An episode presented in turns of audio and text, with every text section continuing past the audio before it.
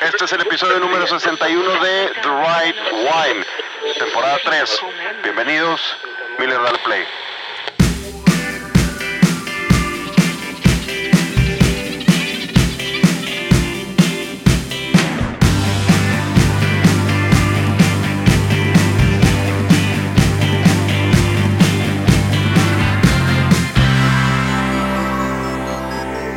Desde Monterrey, Nuevo León, desde el estudio, Miller está en los controles, Mauricio León está con nosotros. Hoy es miércoles 27 de mayo, ya va a ser junio, mes de mi cumpleaños.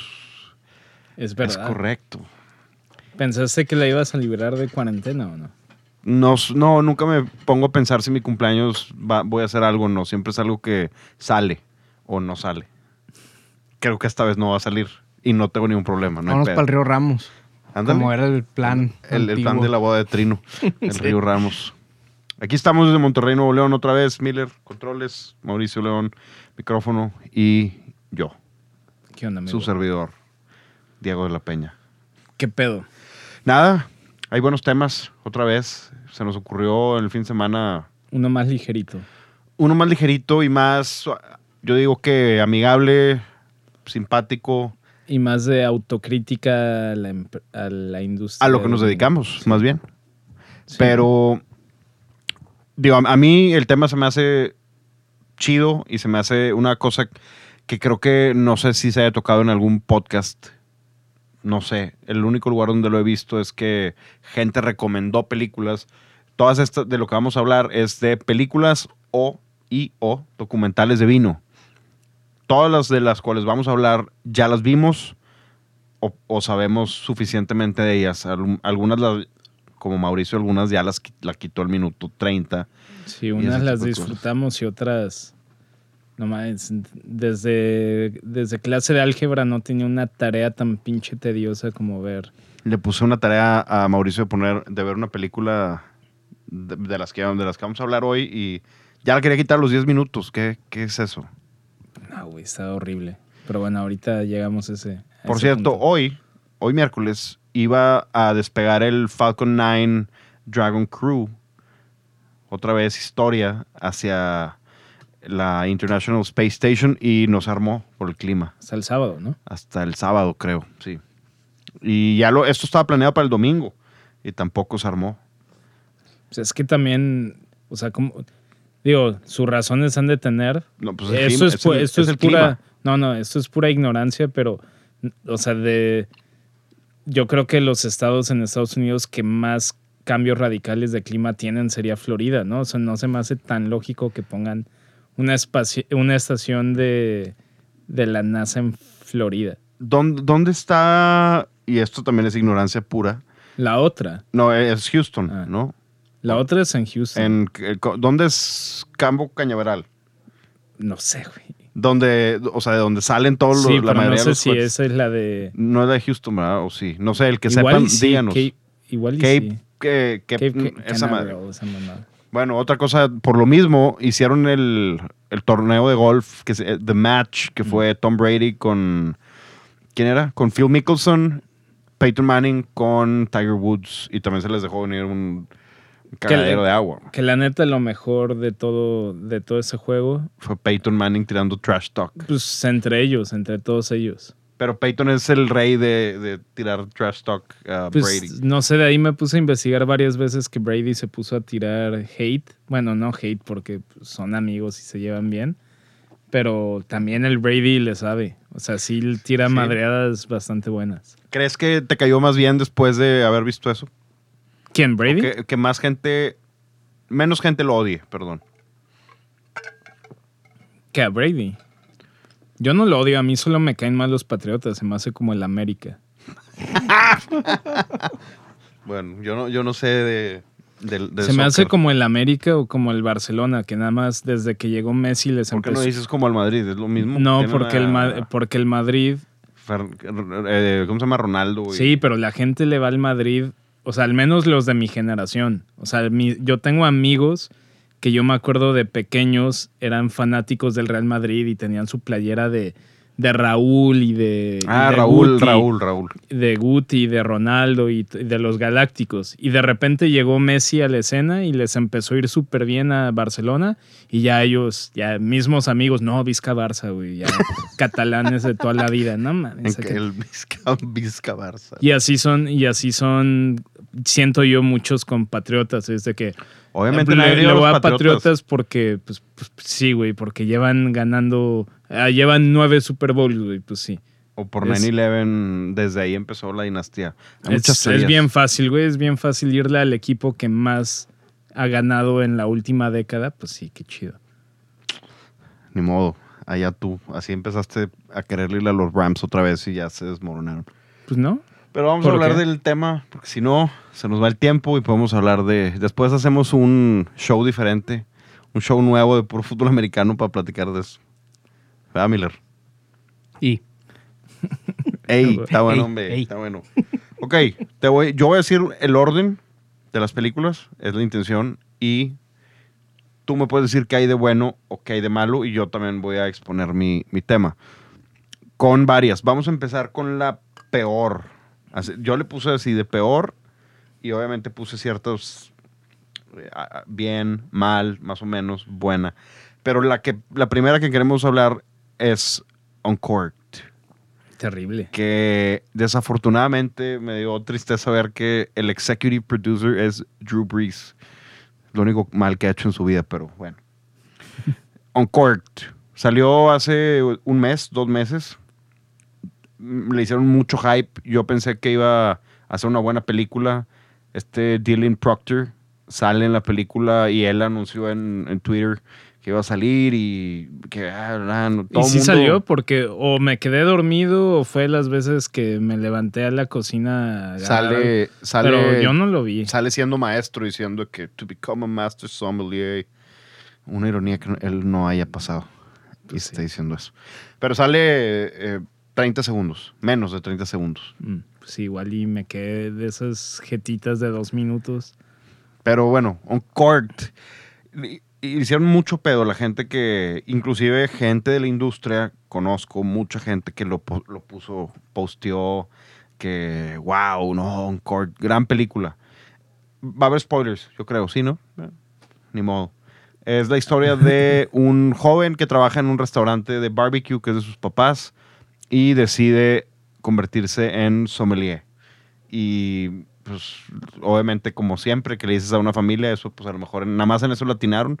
La familia siempre es de que, puta, ¿cómo que sommelier? ¿Qué es eso? Bueno, Sí, solo en eso. Diría que es lo único remota. Bueno, no, hay varias cosas que se parecen a, o sea, que sí son verdad. el disgusto de, cierta, de ciertas familias. Eso Sí. es- o, problemas de, con tu papá o mamá. Pero bueno, eso yo creo que aplica tanto para sommeliers como gente que se quiere dedicar a. Es Chef. más, hasta lo que sea. Si vienes de familia de doctores y dices que te quieres dedicar a, a comunicación, pues yo creo que habrá familias que te dirán, no mames, pues. Sí, bueno, pues sí, también. Pero bueno, ese conflicto también siempre pasa. Eh, y al final de todo, este, este sujeto va a, a una corte o lo que sea, estudia tres meses y es el examen de los masters. Sí. Y eventualmente al- no, lo, no lo pasa, ¿no? Y al final vuelve a estudiar. O sea, una. Ya, eso se trata la película. Yo mi resumen y lo que quiero platicar de sobre esa película es todo todo lo que me disgusta de la industria del vino, no en México o nada más en Estados Unidos, sino en general, de la óptica de la gente que trabaja en el mundo del vino, todo lo que me disgusta lo hacen en esa película. Todo. O sea, desde, desde por ejemplo, eh, pues ya sabes, ¿no? El estereotipo, que bueno, eso se las doy, de que dedicarte a los vinos o a restaurantes está considerado como algo, como un trabajo inferior. Ok, pues no sé, depende, ahí sí ya es situación personal. Eh, la otra, el pinche, el compañerito del, de este güey, Eh, un, un güey mamón. super mamón, que hasta hay una escena en la que está catando que tiene esta posa así como con una pierna Sí, que medio te, que te pones la mano en la cintura sí, y la pierna. así, la eh, otra sí. catando. Yo dije, no seas. ma-". Ahí fue cuando dije, "No, la voy a quitar porque esto. O sea, todo lo que me caga está resumido en esa película. ¿Por qué? Porque sí hay gente. Sí hay gente así de egocentrista que se dedica al mundo del vino, que piensa que, que piensa uno que lo que ellos saben de vino es, es ley.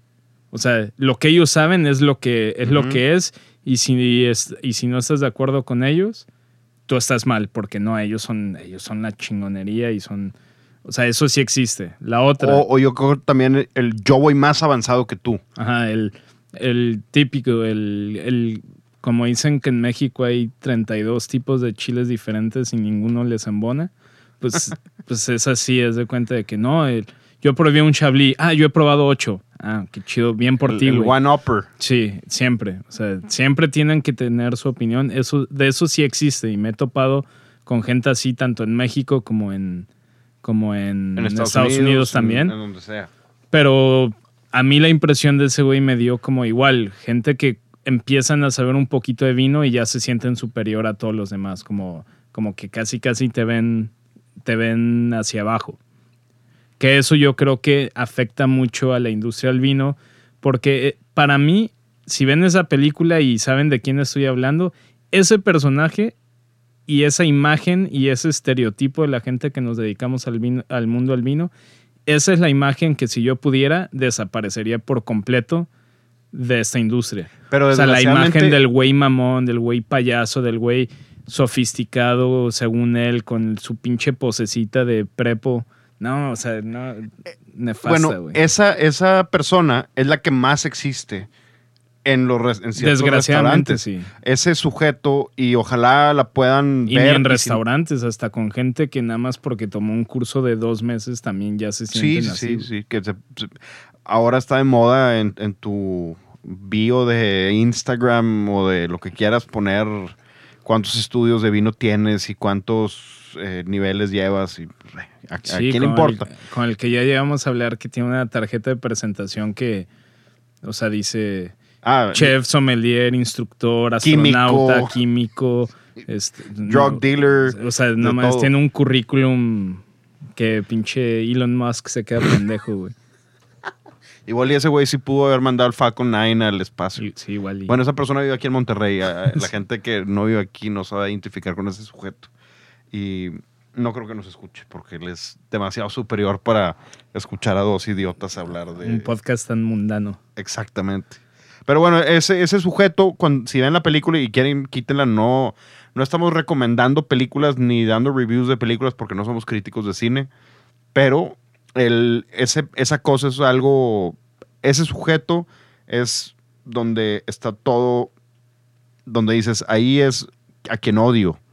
O sea, De y- qué hueva y- de persona. Y por eso nos tiran madreada a los sommeliers. Sí, y, y yo creo que por eso mucha gente, o sea, por gente como, como ese personaje, que existen muchos en la realidad, hay gente que le da miedo meterse a la industria del vino.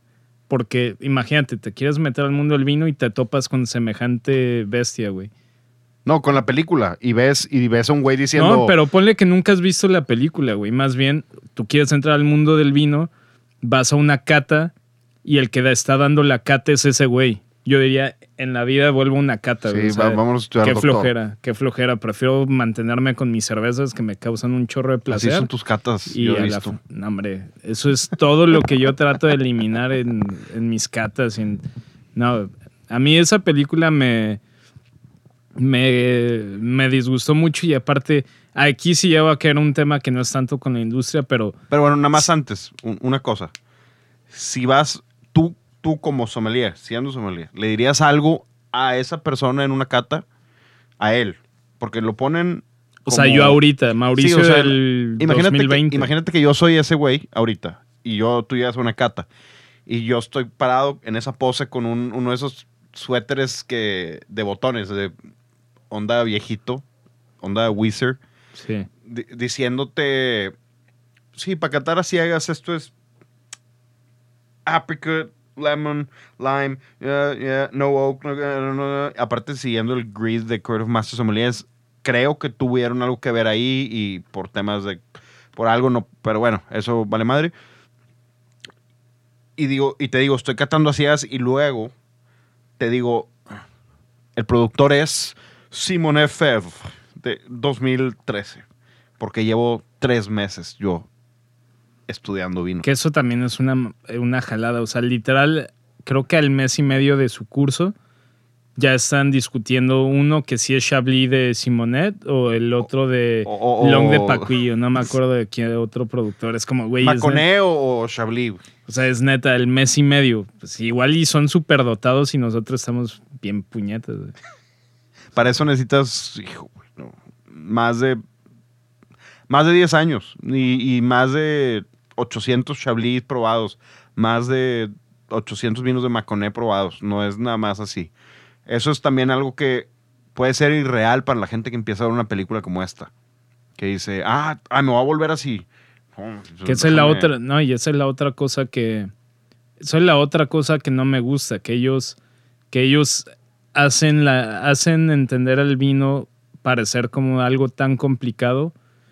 Y lo que yo siempre digo es, a ver, obviamente como en todo, como en el tabaco, la cerveza, la música, si tienes algún tipo de estudio detrás, pues vas a disfrutar eso de, de mayor manera. Pero a ver, no necesitas haber estudiado en Berkeley para, para disfrutar la música. Pues tampoco tienes que ser como este baboso que ni me aprendí el nombre de su personaje. No, ni yo. No necesitas tener ese nivel de conocimiento para disfrutar una copa de vinos. O sea, no es. O sea, lo hacen, lo hacen ver todo complicado y yo creo que una película que mezclan ahí medio música hip hop, rap, o sea, lo tratan de hacer como hip, como joven, como Ah, cool. bueno, al principio dicen de que Riesling es como Drake y... Ah, sí, ese, que a mí esas comparaciones nunca me han gustado, pero bueno, cada quien. Pero, pero como que trataron de agarrar un tema y hacerlo hip, hacerlo ju- juvenil, medio hipster el pedo, pero en el buen salió el tiro sentido. por la culata. Y yo dije, bueno, pues se me hace medio cheesy, pero, pero está bien. Y de repente, haz de cuenta que un camino que a mí se me hacía cheesy, pero iban bien, de repente como que dijeron, olvídalo, vamos a hacer lo más mamón, lo más castroso de la historia del, de la peli- del, o sea, de, De la cinematografía cinematografía del, del vino, güey. Entonces, yo creo que esa película, hablando en lo que aquí nos interesa o nos importa, yo creo que en lugar de, de apoyar y de ayudar de cierta manera a la industria del vino, a mí se me hizo más negativa que positiva. Yo también creo que es, es negativa y hace que por eso ven a la gente que se dedica al vino como nos ven, o como mamones, o como gente que dices, ah, llegó el güey de vino con vinos, qué hueva. Va a empezar a hablar de vinos. O, Sí, o va a llegar es- a mamonear. Sí, llegas a una fiesta y pones y, y pones una botella de vino, llegas con una botella de vino y siempre hay alguien que va a decir, ah, qué mamón, güey, o algo, algo similar. Sí, sí, sí. sí. Que es, eh, hoy estaba escuchando un podcast, nada más rápido podemos discutir de eso después. Pero hay ¿Vas una... a seguir con ese tema? Es que es, es una frase, es una frase que yo estoy muy de acuerdo. Y yo creo que gran parte de la gente que no tiene nada que ver con el Court of Masters Sommeliers, pero están involucradas de alguna manera o son fanáticos de algunos de los que salieron en la película de Som, como esos güeyes son las, las referencias hoy en día de los sommeliers, al menos de los populares, como que todo lo que hagan ellos es bueno.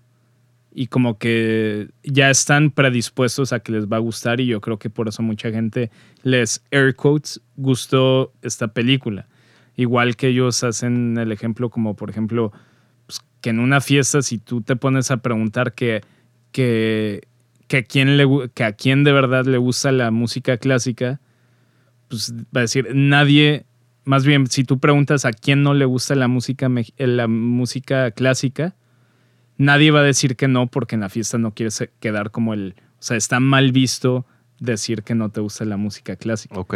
Entonces, de cierta manera, yo creo que muchos, o sea, agarrar y decir que esa película hecha por el Masters Sommeliers es una mierda, ah, no, como que ya vas Sí, ya- predispuesto ya, ya te a... entendí. No quieres ser el güey que, que dijo, oigan, no mames, véanla bien, güey. O sea, está de la chingada esa película. Y lo estamos, digo, los dos estudiamos ahí también y yo no sé, no he hablado con nadie más de esta película más que con Mauricio.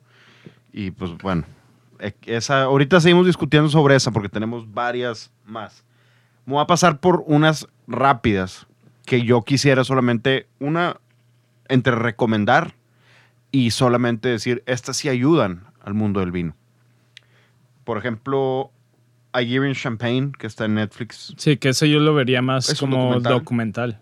Pero A Year in está- Burgundy. A, A Year in bueno. Burgundy era. La verdad otra, están aburridonas, pero, pero, es, que es documental, o sea, no es una película de entretenimiento. pero hay mucho tal. contenido. Sí, Eh, eso sí. Quieres aprender de Borgoña, ve a Year in Burgundy. O quieres aprender champán, ve a Year in Champagne. Y están en estás- Netflix las dos. Sí, los dos están en Netflix. Y realmente sí ves cómo es la vida ya. Desde cómo es la vida, cómo son los pueblos de verdad. No estás. Digo, digamos que es mejor que un libro. Estás viendo el, todo el escenario completo. Estás viendo las viñas, los, los domains, estás viendo a la gente, las cavas, botellas viejas, botellas nuevas, el, el tema del comercio. Eso está. Y ves mucho del campo también, ¿no? O sea, toca Hay mucho cosas, muchas cosas del campo. Vienen varios winemakers interesantes. Entonces, eso Sí, eso está Eso cool. vamos a. No vamos a decir si sí o no. Eso es. Eso yo sí los disfruté. Sí, porque son educativos. Sí. Entonces vamos a dejarlo como. Eso es la parte educativa. Y eh, está, por ejemplo, algo que ya hemos discutido tú y yo: Feed the Beast. Que en mi opinión, y en la tuya, y nada más como para. Es una serie bien entretenida. Está entretenida, está simpática, pero también hay un estereotipo muy fuerte del sommelier y de la gastronomía. Yo, Ahí yo diría. Tú dices. Yo diría que Feed the Beast es. O Es un drama, nomás. Sí, es una novela del, del Canal 5 De vinos. de vinos. Y, Bueno, no es más, ni siquiera es de vinos. No, porque es como de vida y de involucra narco, bueno, mafia y, o sea, yo diría que eso es, eso es, Es más importante el chef que el que el que la- yo diría que sommelier. es, que es como la serie esa en la que salió la ex primera dama de México, la de Destilando Amor. Esa era de tequila, pues esta es de vino, ¿estás de cuenta eso? Tanto así, tan así. Pues según yo en la otra supongo, como en todas las mendigas novelas, siempre hay peleas de la familia y siempre hay narcos o un asesinato. Pues es lo mismo, nada más que ese se trataba de tequila, pues esta se trata de vino. Para mí es eso. Y para mí la de Uncorked es una película de Derbez. O sea, Sí, son malas, malas las películas de Derbez. No, bueno, no yo, me nunca, gustan. yo nunca he visto ni una. a mí no me eh, gusta. si es buena o mala, entonces creo que vi una y me quedé con. Dije, ah, bueno, X. No sé. Sí. Bueno, Feed the Beast no va a entrar en esa categoría y voy a hacer un paréntesis. Después salió una novela mexicana que era de vinos. Sí, era una novela de vinos. Y salía el típico, el típico güey que siempre sale en todas las películas, que es como el, el eh, galán. Y él era el winemaker y el director general de la bodega. Y sale el otro güey que también es el mismo que siempre sale. Que era como que el otro, eh, el otro güey. Sí, y uno era el... El malo y el otro es el bueno, pero el otro Y no. siempre hay pleitos por alguna mujer y... Y una, una chava que está guapísima, que creo que es rusa, sale, hablando, obviamente hablando español, pero. Y obviamente uno es un chingón y Parker le da mil puntos y el otro es un puñetillas que nadie Sup- lo conoce. Supuestamente o están en APA. Y todo el. Por ejemplo, siempre que le toman a la bodega de un güey, es como si le tomaran la bodega, toman el. es más estúpido. Le toman a. al- a la parte, a la fachada del restaurante Botega. Que si así si estaban en Napa, se ve rústico y son, puros ladrillos por afuera, entonces le toman a eso. Y te das cuenta y dices, madres, hubieran si tienen tanta lana, renta una casita ahí y tómale una- un video de esa casita. Bueno, e- es un pequeño rant de que, no sabía que eso existía. Sí, y, te, y me acordé porque sale el hijo Eugenio de Ruiz. No mames. bueno, para mí Fit the Beast va más por esa categoría. O sea, y, y creo que es entretenimiento más que nada, no lo hicieron con un propósito de queremos que la gente el vino, porque No. está súper subjetivo. no, y, y digo, y sí tocan, tocan temas que son reales en la industria de la hospitalidad, al menos en ciudades como Nueva York, ellos creo que están en Brooklyn, ¿no? O, En no, Bronx. en, en- está en el en el Bronx. Bueno, tocan temas que sí son verdad. O sea, sí, en esa industria hay un chorro, hay un chorro de drogas y de alcohol y de todo, pero ellos lo llevan a la N potencia. O sea, si, si alguien, si alguien ve esa serie y después va a Nueva York, ha de pensar eh, que en cualquier restaurante que lo están Hay- atendiendo están, están metiéndose coca ahí en la línea de los chefs atrás. No es así. O sea, seguramente hay lugares que sí es así, pero no, como que lo hacen Como en ver. todo, hay de todo. Pero sí lo llevan a una potencia totalmente. Y también es como un chick flick. Es, eh, a mí sí me entretuvo, se me hizo divertida verla. Me cae bien ese actor, el, el que es el chef, que sale en Across the Universe. Jim Sturgis se llama. A mí me cae mal el que, el que es como el tonto de El- Friends. El de Friends. eh, Nunca también. vi Friends, solo sé que tampoco. ese güey es como el tonto de Tampoco Friends. vi Friends y sí, creo que hay otro güey más tonto en Friends. Pero bueno, el Jim Sturgis es el de 21 Blackjack, Mm. que sale Kevin Spacey y Ah, no sé quién más. Muy buen actor y buena, digo, está divertida, está entretenida. Sí, pero si la ven en la industria de la hospitalidad, al menos en el Bronx y Nueva York, no es así. O sea, sí hay cositas, pero tampoco está cool que pinten una escena tan así de que todos están metidos con mafia y con drogas y...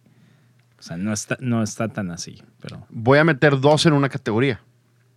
La- y estas son informativas totalmente. Y es la categoría, vamos a ponerle, de el contrabando o de la falsificación. Una que es Red Obsession y la otra Sour Grapes, que son documentales. Uno de China y otro de nuestro amigo Rudy Kurniwan. Que ese pues ya le dedicamos un... Una media botella. una media botella. Que es gran, gran documental. La- a mí la de Red Obsession se me hace las más padres porque también tocas, eh, toca temas que a mí me interesan como importador y como vendedor de vinos al final, porque ellos te están explicando cómo funciona hoy en día el mercado más grande del vino en el mundo, que son los chinos, sobre todo para, para vinos de gama alta.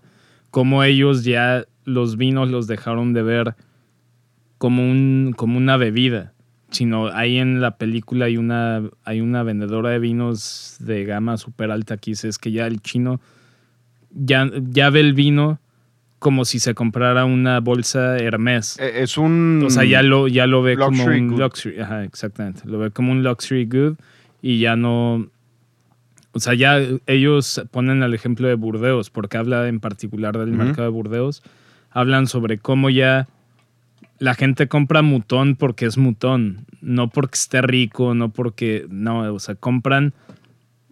Compran esas marcas porque pues, si eres alguien de dinero y alguien importante en China, tienes que tenerlo.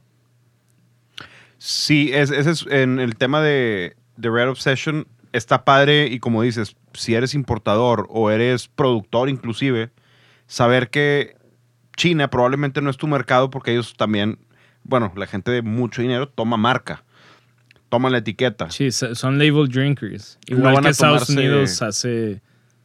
Lo- sí, lo que fue 30 Estados años, Unidos güey, hace 40. 30, 40 años. Y, y, bueno, ahorita también. O sea, ahorita sigue habiendo muchísimos, aquí en México también hay miles de label drinkers. Sí, pero ya hay mucho hipster que su vino favorito es Trousseau Pet Nat. Ay, güey. Ni, ni empieces con, con ese tema. Pero bueno, seguimos. Red Obsession y la de Rudy Kurniwan, eh, Sour Grapes, yo creo que son más que nada informativas. La de Sa- Sour Grapes, mucha gente después hubo un mini movimiento De que decía de liberar a. de Free Rudy Kurniwan. y le escribí yo al güey que lo, lo- lo puso el, el post. Era, no sé cómo se llaman, pero tienen un podcast también, me metí a escucharlo. Y había todo algo dedicado a Rudy Kurniwan que... Y el argumento de, para que lo sacaran de la cárcel era, enseñó a tomar vino a muchísima gente. La industria debería estar agradecida con Rudy Kurniwan. Y dije, esto es una pendejada. Entonces le tomé un screenshot, le puse un at y le puse no. Así en grande le puse no. y le puse, wanna talk about it. Y le- nunca y no- nunca me contestaron. Vieron el mensaje, pero nunca me contestaron. Perros.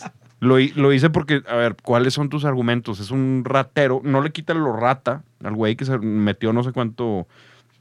Al final no sé cuánto dinero fueron, pero fueron millones y millones y Es millones. como y el millones. productor de Orujo en España que mató a un chingo de gente y los dejó ciegos. Es como si dijeran, no, pero pues, Pero les dio de beber. pero pues ya, ya, ya saben qué tipo de alcohol no deben de consumir. Pues sí, pendejo, como quiera mataste a... Es lo mismo. Y aunque hubiera, a lo mejor te enseñó de vino, sigue siendo un criminal. ¿Por qué? Porque robó, estafó y falsificó.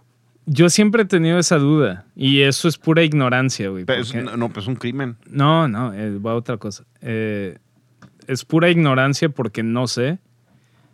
Pero, en, o sea, muchos de los que yo le llamo unicornios blancos ah, de vinos, de esas botellas de añadas míticas y de productores míticos, que en Estados Unidos pues, les llamamos unicornios, eh, unicornios porque pues te platican de ellas, pero nunca, nunca los vas a ver Ajá.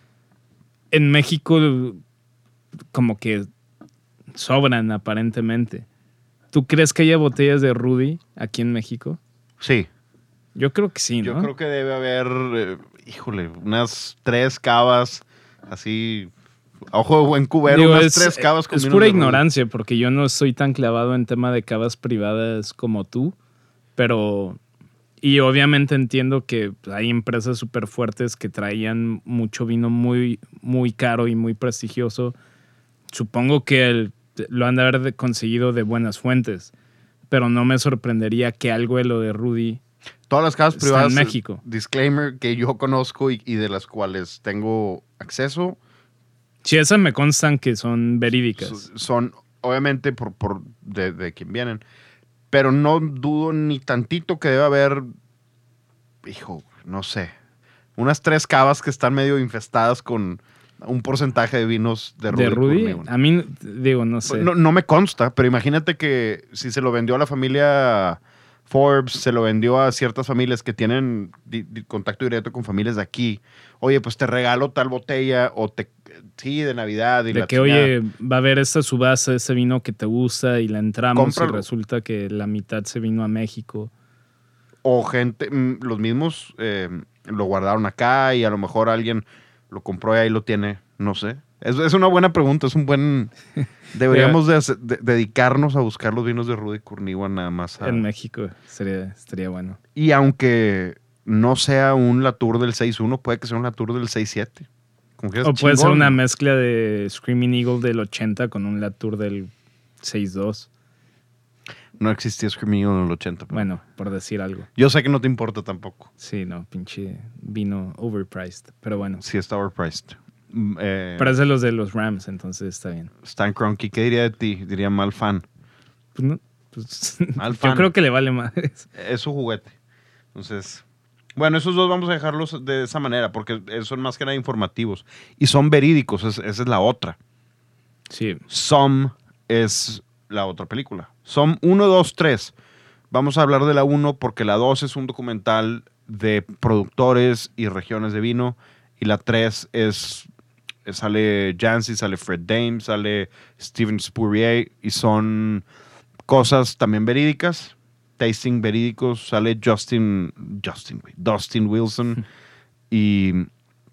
Más que nada, la 1 es la que es película, por así decirlo. Y sí está buena. O sea, a mí, por ejemplo, a mí lo que me gustó, o sea, haz de cuenta que Uncorked y esto, de cierta manera, Es lo mi es, es más, es lo mismo, pero, pero más barato. pero más como- barato y contado. No, y contado desde otra perspectiva. Porque los dos es el trayecto hacia presentar el examen de Master Sum. La diferencia es que uno está más pegándole hacia un documental, que ahí sí lo entiendo, porque pues es, ok, pues te presentan a Dustin Wilson, te presentan a Dustin Wilson y pues es el güey de Eleven Madison Park, eh, estuvo en Orange 74, o sea, Brian McClintock. o sea, sabes que es gente que ya tiene un background bien cabrón, entonces es, es normal que la película empiece un mes antes o tres semanas antes de que presenten el Masters Home. Acá Bueno, la- pero el único conocido, en, eso es nada más como información, el único conocido realmente porque es- estaba en Aaron 74 y luego 11 Madison Park es Dustin Wilson porque Brian McClintic e Ian Cobble, creo que Ian Cobble era retailer y Brian también era retailer. Y Mauricio, ¿qué chingados estás haciendo? Y este, ¿cómo se llama el otro güey? Dylan era... Ah, bueno, él sí era sommelier en un restaurante. Bueno, pero a, a lo que iba es, pues, si te pones a investigarlo un poquito, pues sabes que es gente que sí tiene una trayectoria. Entonces, yo, por ejemplo, Som 1, yo lo vi más con la perspectiva de, pues no documental, pero una, un, un, ¿cómo se dice? Doc, eh, ¿cómo? sí, sí sé por dónde vas, pero es, es como una especie de... Es como la serie que alguna vez recomendé aquí que se llama Three Days Out, que se trata de los tres días previos a los eventos más grandes que hay en el mundo. Por ejemplo, La un- intenté buscar y no la vi. Está, Y- y está no bien la- buena. Una, por ejemplo, es un lanzamiento de un, de un cohete que va a ir al. de un rocket que va a ir al espacio. Entonces, tres días previos, ¿qué sucede? ¿Qué hay detrás? Tres días previos al. al creo que el, el desfile de. Victoria's Secret, ¿no? No, Algo de así Chanel. O algo. Bueno, Uno en París, el, no sé, el más mamón. Eh, tres días antes de diferentes eventos. Pues, para mí, eso es como three days. a- ah, eso está muy bueno. Tres días antes de la reinauguración de Eleven Madison Park, después de su. de su. ¿Cómo se llama? Que, eh, de que lo remodelaron sí. y todo. Pues les hicieron un episodio, Three Days Out, antes de, de que volviera a abrir Eleven Madison Park. Entonces, para mí, pues, no es documental porque no aprendes nada. O sea, no te están enseñando nada. Aprendes de decir, ah, no mames, no sabía que había tanto detrás de abrir un restaurante. Pero no es, por eso digo que no es documental. Pero para mí, Some fue eso. Es como seguir a tres personas, a cuatro personas que sí existen y que si te metes a buscarlo un poquito, pues tienen carreras súper, súper buenas. y los cuatro son muy buenos en lo que hacen. Y ya nada más son las últimas tres semanas de lo que probablemente haya sido 10 años de preparación y 10 años de carrera para algunos. En cambio, la de Uncork nada más es este güey. Que le nace, oye, quiero eh, dedicarme al vino y déjame, me meto a estudiar. O sea, en ese trayecto, lo que sí se la doy, o sea, si hubieran dicho, si en ese trayecto, en lugar del examen que al final no pasa, no le hubieran llamado eh, Master, le hubieran puesto el intro, te la creo, porque la gente que en un mes estudia para el intro y lo pasa es igual de mamón que los que salen. o sea, los que yo me topé al menos en el curso que tomé en Nueva York, Por favor, unos- quiero que, que- que los que nos escuchen la vean. Quiero. Es un llamado a la acción. Por Sí. favor, vean Uncorked. Y seguramente vean por qué si- Mauricio está tan enojado. Y, si- y seguramente si, si, ustedes, si ustedes tomaron un curso similar, probablemente entiendan mi punto de vista porque ustedes digan, ¿sabes qué? Tienes razón, si había güeyes así en el curso. Claro, en, el, en mi intro yo me acuerdo también de gente que era el smart ass, pero porque esa gente probablemente ya llevaba cinco años dedicándose al vino, nada más se enteró de Court of Master Sommeliers y entró a hacer, es- a, hacer su examen para empezar en el Guild, Guild y tener pero a lo mejor y el güey ya vendía vinos de hace mucho, entonces si tú llegas y eres nuevo, pues a lo mejor no sabes nada. Y claro que está el mamón que te va a tratar de hacer sentir. Pero tener, pero tener mucha carrera no, no te da el derecho a volverte No, un, para nada. un douchebag. La intención de, to- de bueno, más bien de, de Guild Sum, de Court of Masters Sommeliers, de WSET, de los Masters in Wine, la intención de todo eso es enseñar, compartir y para que tú, y, bueno, y, y no, es, no tenemos nada que ver con ellos, pero nosotros hacemos este show porque la información que obtenemos de, sea libros, diferentes podcasts, algún, eh, vivencias en viñedos, tú en restaurantes, me refiero a internships y cosas así de winemaking y cosas madres por el estilo. No sirve de nada si yo me lo quedo. No sirve de nada a ti si te quedas toda tu información. Te sirve en la tienda para vender. Pero a ti no te sirve de nada si fueras un mamón y a la gente que trabaja contigo no le pasas tú esa información o tips de venta. Y yo es lo mismo al vender vino también. Es como si me pregunta alguien que si, oye, ¿cóo le hago para vender un Chateauneuf du Pape? Y le digo, no, güey, pues, arréglatela, güey, búscalo. Ahí está Google. No, eh, nosotros buscamos y con, con este show buscamos que la gente y lo que nosotros aprendemos, pues pueda aprender algo. Y aparte, pues bueno, recomendar series y música. Sí, pues por eso a mí Some sí me gustó. Porque yo lo vi más con, con los ojos de la de Three Days Out. O sea, es algo verídico. La otra es una. Una mamada. este. Eh, bueno, ok. Vamos a pasar a dos que son. Son divertidas. Una, Sideways. Sideways tiene un, tiene un gran problema y creó un gran problema. Paul Giamatti es el gran problema. No, A mí Paul, no me Paul. Giamatti es un gran actor Pero a mí no me cae bien. y en la película hace un gran papel. Tú tienes, dijimos, no vamos a hablar de las películas, pero lo tenemos que hacer. O sea, del- de las actuaciones. El güey, creo que el personaje, no, lo- no estoy hablando cinemáticamente porque no soy ni cinéfilo, ni cinematógrafo, ni nada. Estoy hablando del personaje que él es. Una persona que se dedica al vino y todos hemos conocido, yo creo que a algún sommelier que le pase esto, que le haya pasado esto. Y incluso a mí me sucedió en hace 10 años, creo que hace 10 años más o menos. Cuando te dedicas al vino y tomas algún medicamento, para sea lo que sea. En el caso de Paul Giamatti es un güey depresivo y un güey depresivo con tomando dos medicamentos se, se ponía muy loco. Eh, No sé si te fijes una, lo que yo más veo de la película es que todo lo que hacía era un desmadre, todo. Se enojaba, iba a las bodas y hacía un desmadre. Eh, no compra- compraba nada más a lo güey, criticaba los vinos nada más a lo güey por estar borracho, empastillado, deprimido, porque lo dejó su esposa.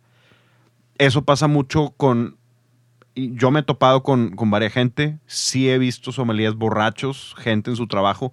En, en su caso no es un sommelier, él, pero es un, ¿cómo le decimos? Es un aficionado, Un wine un, aficionado. un gran aficionado más bien, porque sí lo pintan como un, un gran conocedor más bien.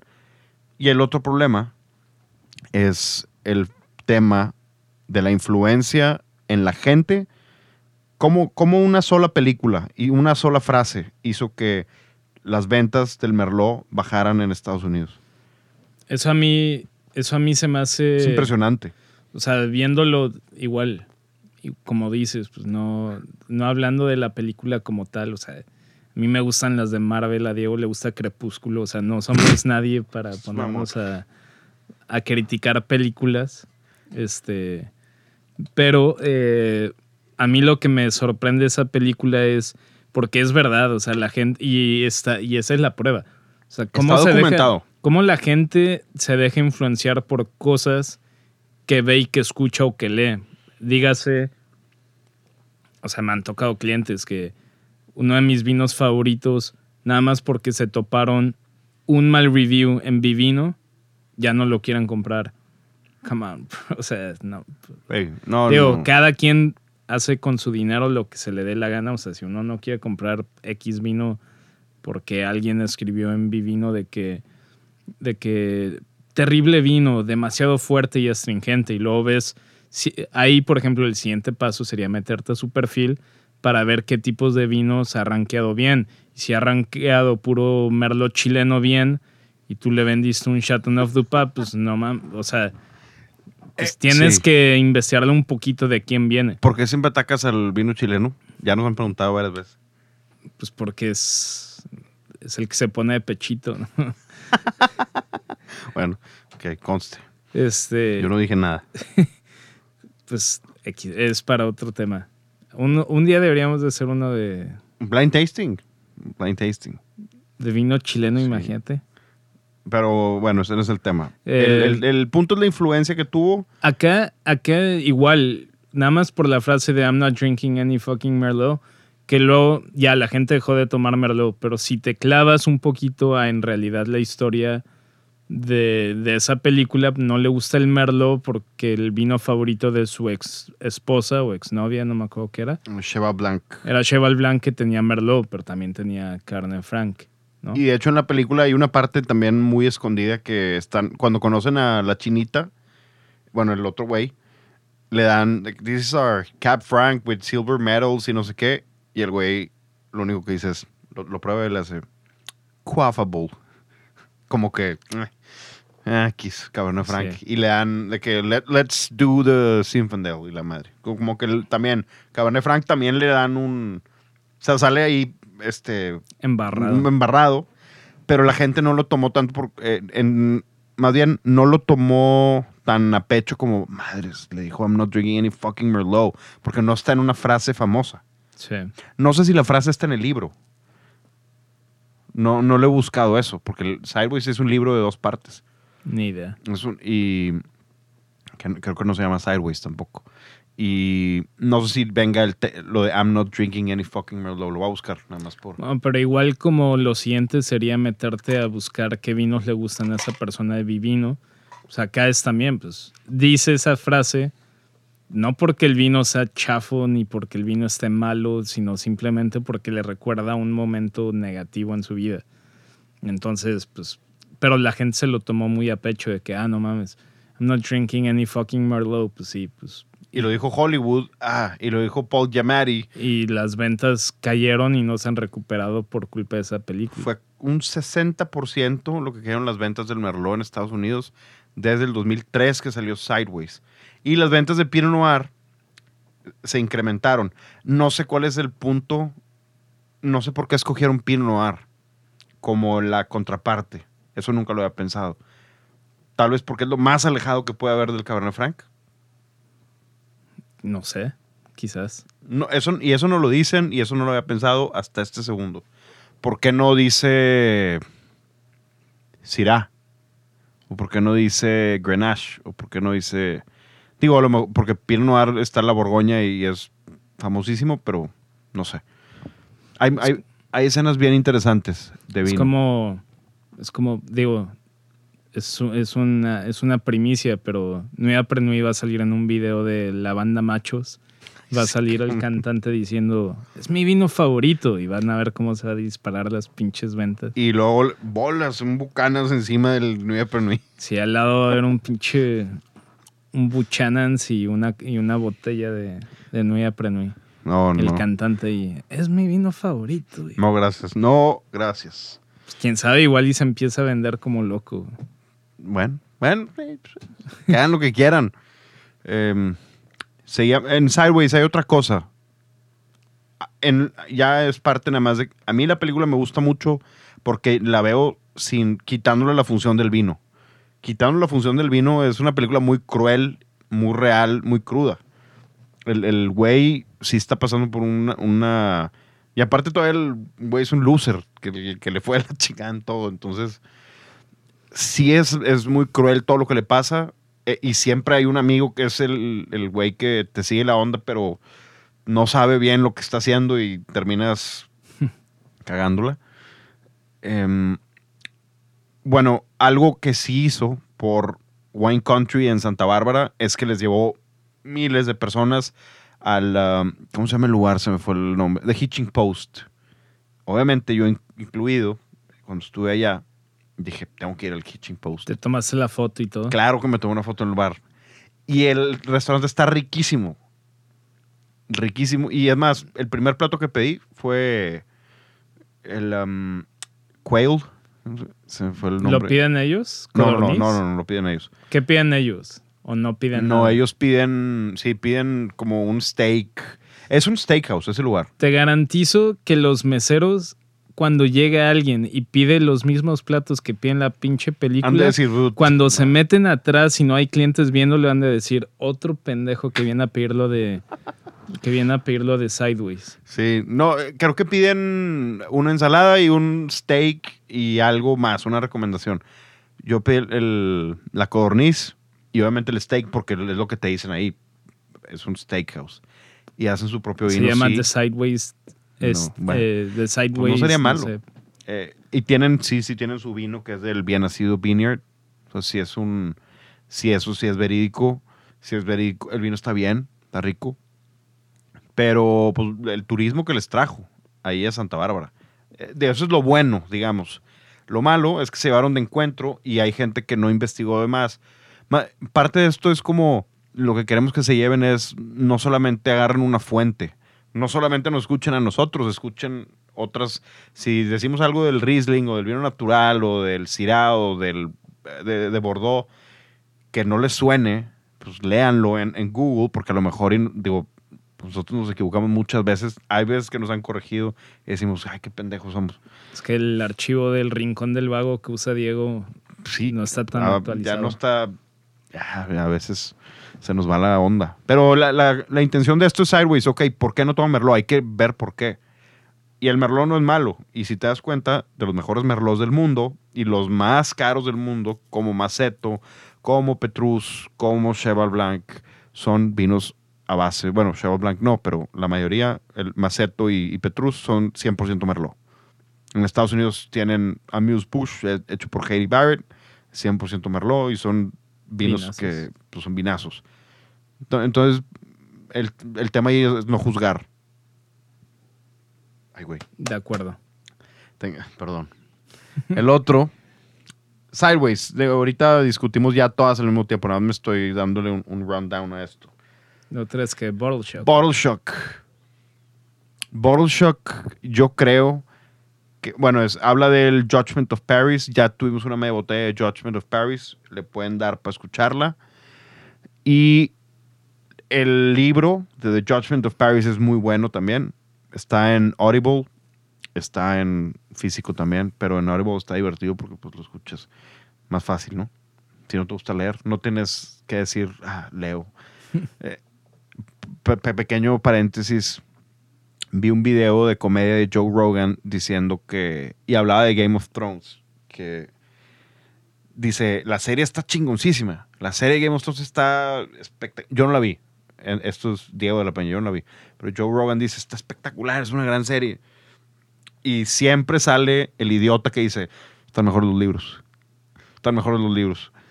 Es como cuando dices: Qué buenas películas son las de Lord of the Rings. Las tres películas. No, está- mejores los libros. Yo llevo, yo llevo como 10 años haciendo esa pregunta porque siempre me ha intrigado. O sea, es como, o sea, si en la cuarentena alguien llega y te dice y, y me pregunta a mí, ¿qué hiciste toda la cuarentena?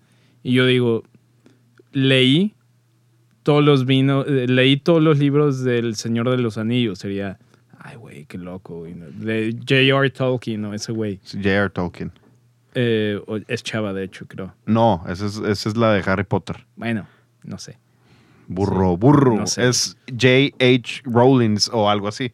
J.K. Rowlings es la Ah, mujer que se puso eso para que no pensaran, para que no supieran que era mujer y que se vendiera más y no sé qué. pe- Bueno, si alguien me pregunta, ¿qué hiciste en toda la cuarentena? Y yo digo, no, pues leí todos los libros de, del Tolkien, el de El Cosa que Señor no de los. Anillos. No, pues la gente diría, ah, no mames, leyó un chorro de libros y largos. Pero si digo, no, me puse a ver todas las películas del Señor de los Anillos, sería, ah, casi, casi que pinche vago, no hizo nada.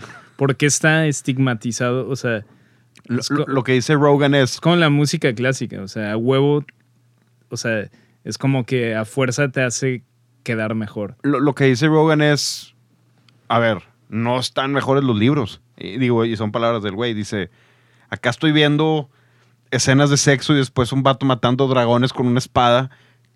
En el libro no te lo vas a imaginar igual que como salen en, en la serie, ¿no?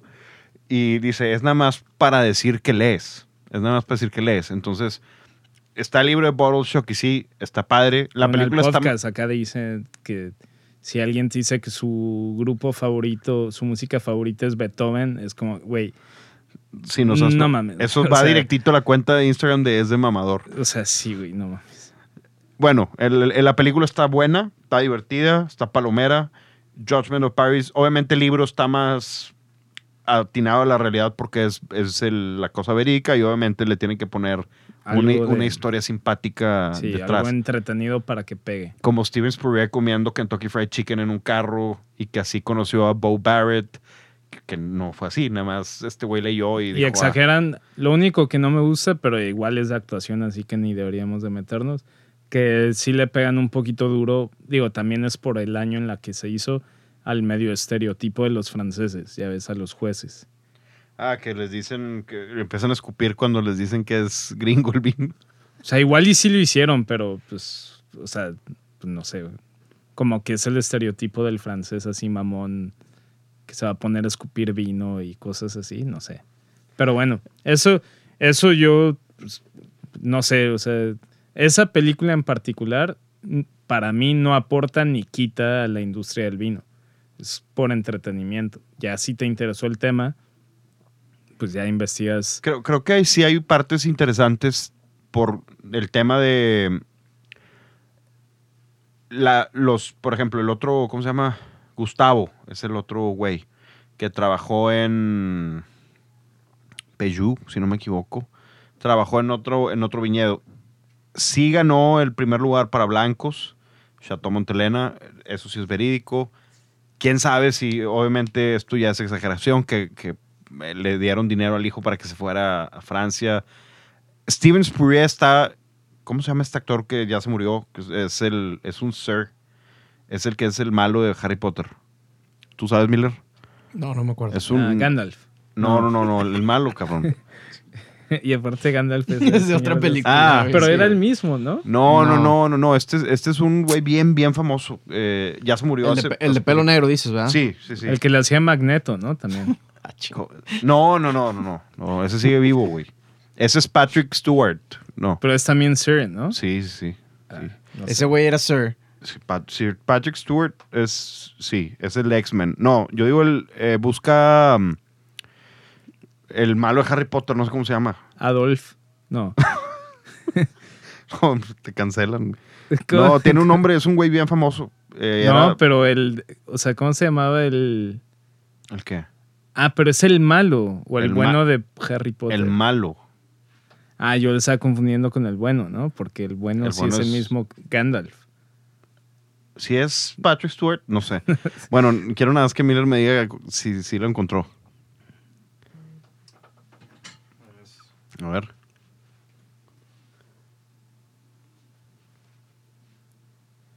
Em, Alan Rickman. Es este güey. Ah, Y es- se acaba de morir hace como dos años. Sir Alan Rickman. ah, él me cae bien. O sea, él, él fue actor, es de esos tipo Ma- Michael Caine, no tan viejos, ¿Y a poco sale en. él, él es? Steven Spurrier en, Ah. en Shock. Lo exageran, le exageran el acento in- inglés, Sí, es cierto, güey. lo ya. ponen demasiado posh, lo ponen muy, muy mamón, ponen un personaje que se parece a Mauricio Garcés en, en Bottle Shock.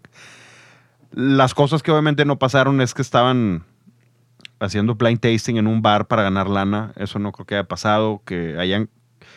No sé si se echó a perder el vino o no. Lo del pinking, eso sí sucedió. O sea, el pinking sí, pero que haya pasado eso de que se lo, ya lo iban a tirar a la basura y lo agarraron, no sé. Ah, bueno, eso sí no sé. ignoro. Y que lo compró la chava del bar. Eso es lo que ignoro. Esa película es puro entretenimiento. Digamos, está divertida. No le veo nada de malo en que haya Sí, no, apo- dos. yo no digo- aporta ni quita. Sí, no aporta ni quita. Se me hace algo. eh, está ¿De- divertida. ¿De qué año es eh, esa película, Sideways? No es Sideways. Digo, Bottle Shock. Bottle Shock es como el 2010, 2007. O sea, ya era más o menos famoso el güey. Mm, no, era famosísimo. Pues traían buen pres- presupuesto entonces los de Bottle Shock. ¿Por qué? Pues para contratarlo. Él ya había salido en Harry Potter y en todas esas, ¿no? Búscalo, ponle. Salió en el perfume, o sea, sí, ese, por eso es, es Sir, ese güey. O sea, sí es un actor famoso británico. Qué loco, güey. O sea, sí traían buena lana entonces. pues sí. Digo, creo que es el único famoso, no sé quién más haya salido en, en esa película. Tengo otra, eh, ya dijimos las, estas típicas, pero hay una que a mí en lo particular, de toda la lista que tenemos, se me hace algo educacional, con algo divertido y con humor británico, porque pues sí, sí es humor británico. Y creo que aprendes más de eso que viendo la película Uncorked, que viendo, me atrevo a decir que Som también, porque Som no es para que aprendas. Yo creo que Som es como un pequeño pic ante el al mundo de los sommeliers. Sí, a ver si te animas a presentar. Ah, a ver si te animas. exámenes. Y yo creo que mucha gente se animó a, a estudiar por ver y decir, yo también quiero probar vinos y esto. Yo también quiero ser ellos. Digo, pues se salió 2012. Ya fue, ya fue hace varios rato. Esta es una serie del 2006 que se llama The Oz and James Wine Adventures. Es Oz Clark, el, uno de los críticos más famosos de vino de todos los tiempos. Y el otro es James May, uno de los tres bufones de Top Gear Está buena. está bien divertida. ¿Por qué? Porque James May, bueno, yo no sé de carros, no sé, pero sé que Top Gear es una serie que mucha gente seguía y creo que acaban de volver a... a- Pero ahora en Amazon. Ah, ok. Pero ya no está James May, creo que lo, lo corrieron. Sí, están en Amazon porque, o sea, los corrieron de la BBC. Porque, pues, por algún comentario. Es- es- es- tienen humor bien negro los, los tres güeyes. Sí, pues, y como en Amazon no hay, no está Sí. tan censurado como la BBC, pues sí, yo he visto algunos episodios y sí se echan comentarios medios pesados. Sí, son, son Como de pesados. cuando dijeron que los mexicanos, del carro mexicano, no sé si lo viste. No. Es que yo no veía Top Gear. Lo, Ah, empecé es a ver algo los Top carros, Gear. ¿no? Bueno, dijeron, o sea, Sí, no me importan los carros. Una empresa mexicana que se llama Mastreta, que sacó un carro, un deportivo, y se pusieron como a, hacer un review y dijeron que seguramente iba a ser como, como un mexicano, de que dormido, recargado en un nopal con un sombrero y un chal. güey, El estereotipo. Sí. Ok, bueno. y Así la son- gente se lo tomó súper a pecho. La gente que era fanático de Top Gear, o sea, por ejemplo, yo, sí fue, güey, qué culero, pero pues entiendes que no es contra México, así le tiran a todos, Como- güey, como nosotros incluyendo a decimos- los, a los británicos. Como o sea, se nosotros decimos que los británicos tienen los dientes chuecos y amarillos y Ellos solitos lados. se dicen esas Ajá, cosas. güey. y decimos que los franceses no se bañan y decimos que, o sea, como todos los estereotipos y que los italianos le hacen con la mano así, como lo estoy haciendo. Así, eso es, pues son estereotipos. Y sí le hacen así. Los argentinos también le hacen así con la mano. Estoy moviendo la mano. Chijo de... Así. Bueno, James, eh, Oz Clark y James May está muy buena la- eh, porque James May no sabe nada de vinos y es un mes entero con Oz Clark. Empieza la serie en Borgoña, se van a Bordeaux, creo que se van a Provence, luego andan en Roussillon y al final de la primera temporada James May aprende de perdido a catar y a encontrar. O sea, lo llevan a, a Pichon Longueville y le dan Pichon Longueville y el güey que "Eh, I don't like this wine enfrente de los dueños y después prueba vino raro ahí de Rusillones de que oh this is more my type más es muy auténtica la, la serie y Oz Clark obviamente es un viejito gruñón y se lo está pedorreando todo el tiempo Sí. y lo bueno, a la gente que le gustan los carros, sacan carros.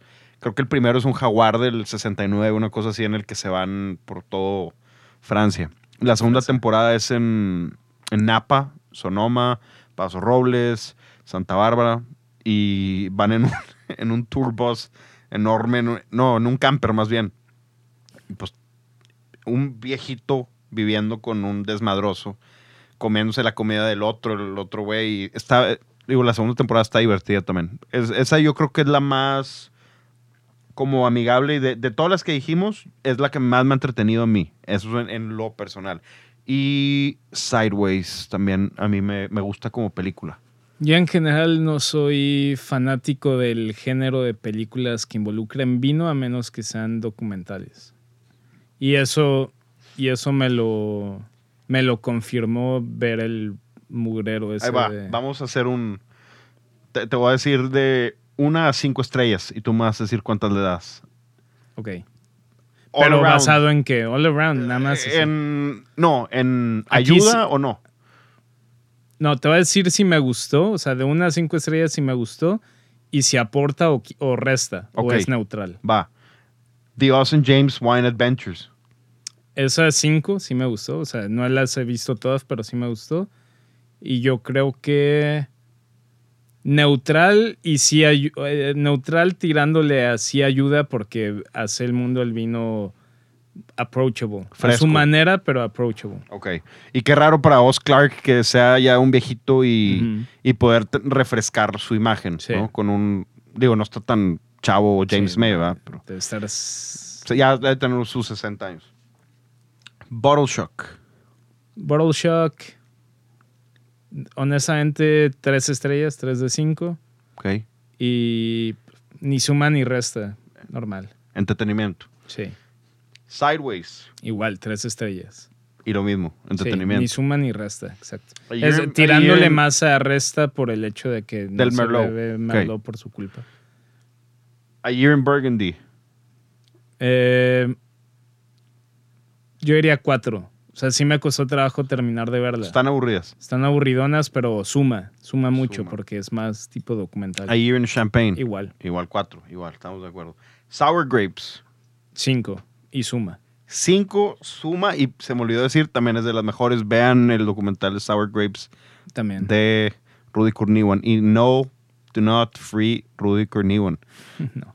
Y luego Red Obsession. Red Obsession también. Cinco. Cinco y suma, suma, obviamente. Si eres un importador, distribuidor, productor, creo que vale o, la pena. o inclusive si eres un mercadólogo y te interesa saber cómo, O coleccionista. cómo reaccionan los consumidores ante cosas de lujo, también es buena película. Es, es- sí. Feed the Beast.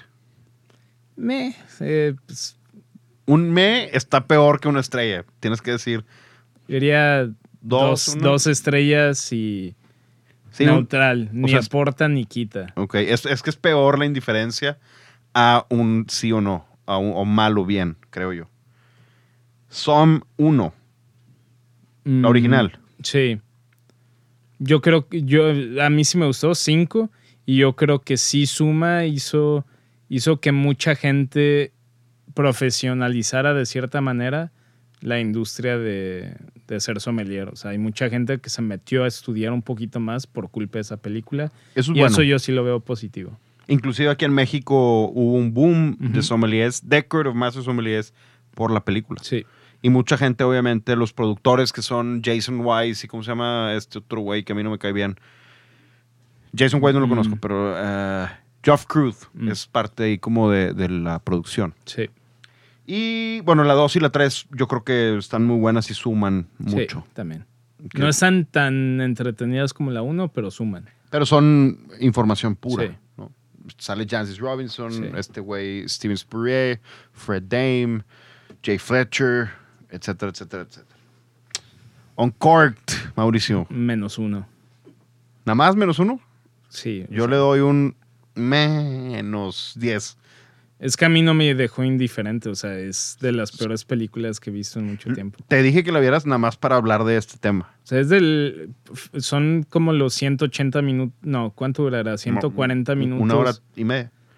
Sí, ponle 100, 140 minutos eh, perdidos de mi vida, güey. Y nunca los voy a recuperar. Perdóname. O sea, hazlo, ya- hazlo por los escuchas, hazlo por la gente que nos escucha. Esto, esa tarea fue para que pudiéramos hablar de esto. ¿Y suma o resta? resta. Resta. ¿Por qué resta? ¿Qué tanto resta? Pues porque nadie quiere ver, nadie quiere tomar vino si está rodeado de puro puñetas mamón como eso. La verdad. Bueno, eh, esas son todas. Creo, creo, no sé si se nos esté pasando alguna. Obviamente hay unas como Parent Trap que salen en un viñedo ahí en. Estados Unidos, pero pues no, no es de vinos. Under the Tuscan Sky, nunca la vi, pero eh, creo que es de Russell Crowe y está en la Toscana, de para la madre. No la vi, no, no sé, no sé si incluye, me, me imagino también una novela. Se nos han de haber escapado algunas, pero estas son como las más. La- las principales. Y no sé por qué siento que se nos olvida alguna, no sé. Ni idea. Te digo, yo no disfruto tanto el género. Sí, cuando trabajas en algo es como si un ingeniero se pone a ver una película de... Una película mal hecha de ingeniería. O sea, como imagínate que era una película de Elon Musk. Un güey como si fuera un Elon Musk y que ponen de actor a Paul Giamatti para ti y eres ingeniero, ¿la verías? Pues como la de Facebook, ¿no? A mí se me hizo un poquito de... Ese actor me cae bien mal a mí. Se me hizo medio culera. Sí, sí, eh, bien aburrida, bien aburrida. Pero bueno, ese es todo eso. ¿Sabes? Tengo una, una cosa que leí por ahí que me mandó un, un amigo. ¿Sabes de dónde viene el término te por ocho? No. Dicen que en los tiempos de la revolución había negocios, negocitos, que eran unas carretas y, llevaba, y valían cinco pesos. Cinco centavos en ese entonces. Entonces, era para, supuestamente, este té era para curarte la cruda. Entonces llevaba a la señora y te, te decía que si quieres un té, que es un té, son cinco centavos. Y si querías el té con piquete, te decía, es un té por ocho. Té, por, o sea, con tres pesos, tres centavos más. Té por ocho centavos. Entonces, a los que estaban en la calle, que ya sabían que les que traía piquete el té en la cruda, le decían, Té té por ocho. por ocho. Conozco a varios. Y luego salió, ¿saliste tú? Sí. Conozco a varios. Tuvo el té por sábado pasado. Maldita sea. No, no el pasado, perdón. No fue, Sí, o sí, fue el No, fue pasado. el antepasado. antepasado. Ah, sí. sí, ¿no? Sí. Fue el antepasado. Sí, te- O sea, muchas cosas. Miller, ¿tú has visto películas de vino? No, ¿verdad? No. O tal vez sí, pero no. Ve no esa de sé. Uncork, nada más para... y si a los 15 minutos la quieres quitar, quítala y méntame la madre, nada más vela. Bueno, Hoy, al ratito, pon a ver qué- ya. No sé si hoy, ¿verdad? Pero sí, no, luego, Lo de James May y Oz Clark, yo me Sí, quedaría esa sí con vale eso. Eso está bien divertido. Es una serie, aparte duran 12 capítulos cada temporada. Qué buen pedo. Vi una, ya para cerrar, vi una historia muy extraña. Eso se, se me hace bien, bien raro. Bueno, en la semana cumplieron años dos de mis ídolos. Uno, Paul Weller, cumplió 62 años. ¿ven?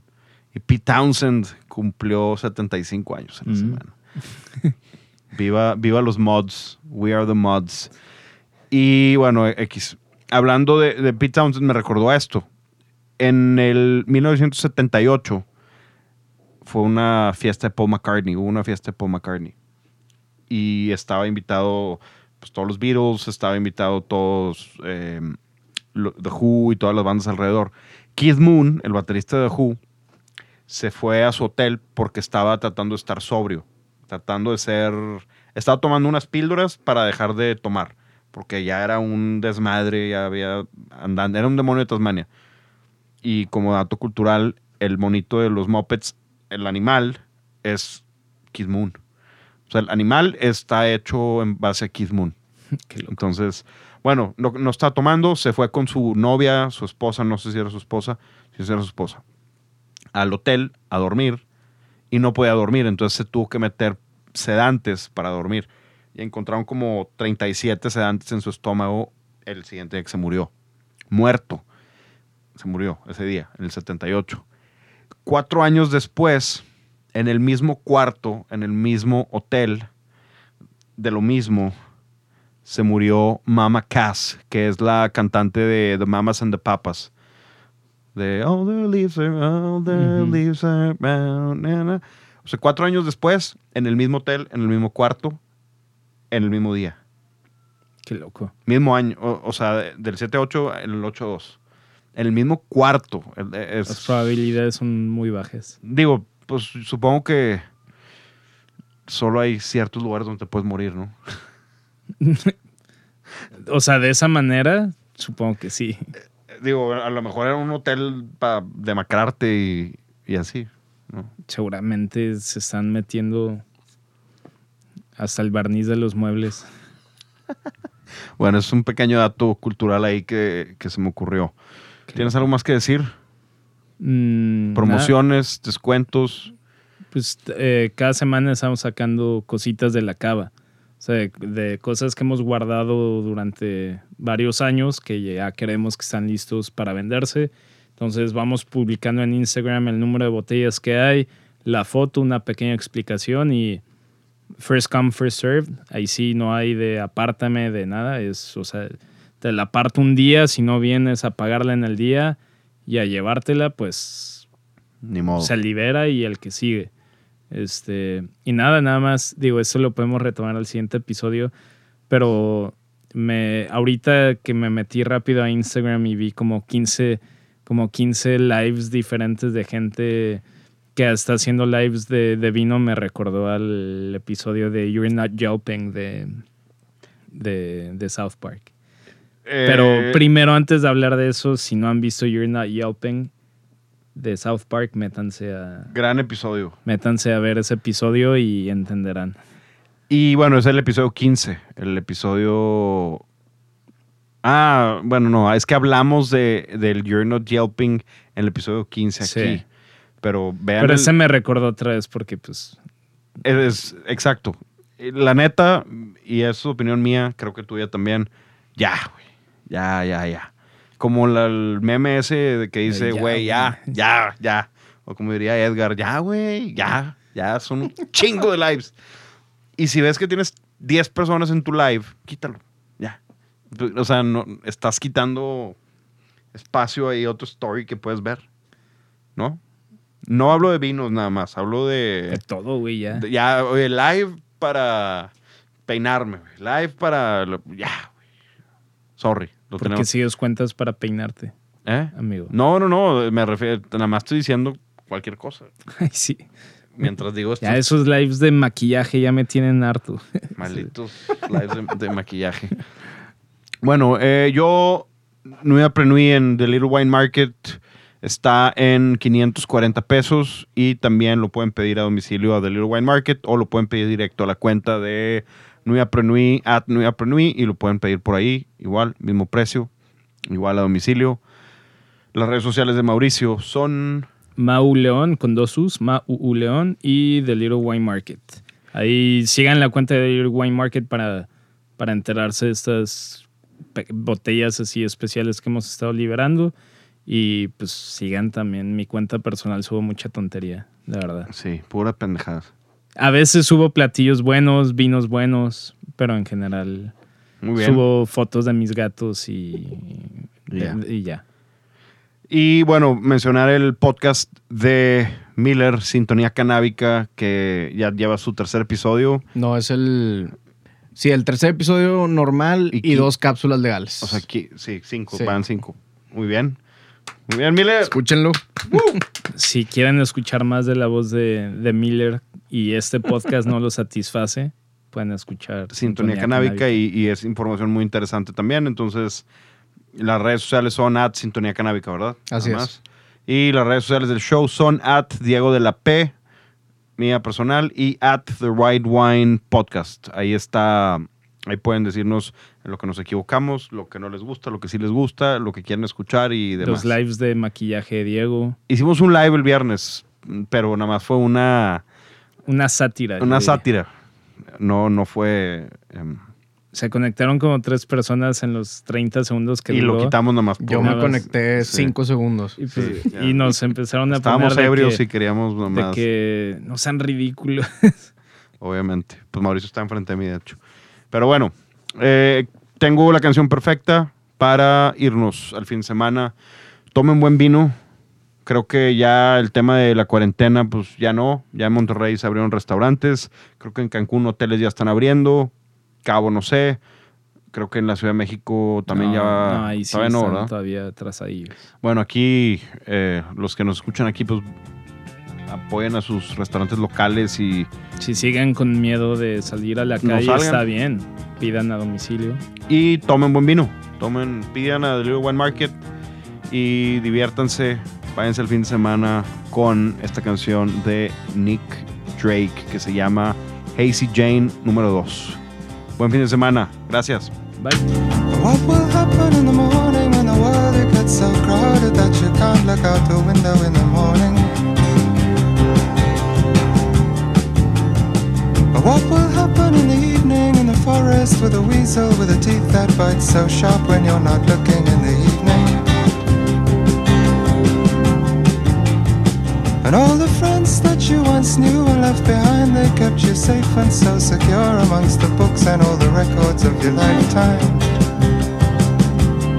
What will happen in the morning when the world gets so crowded that you can't look out the window in the morning.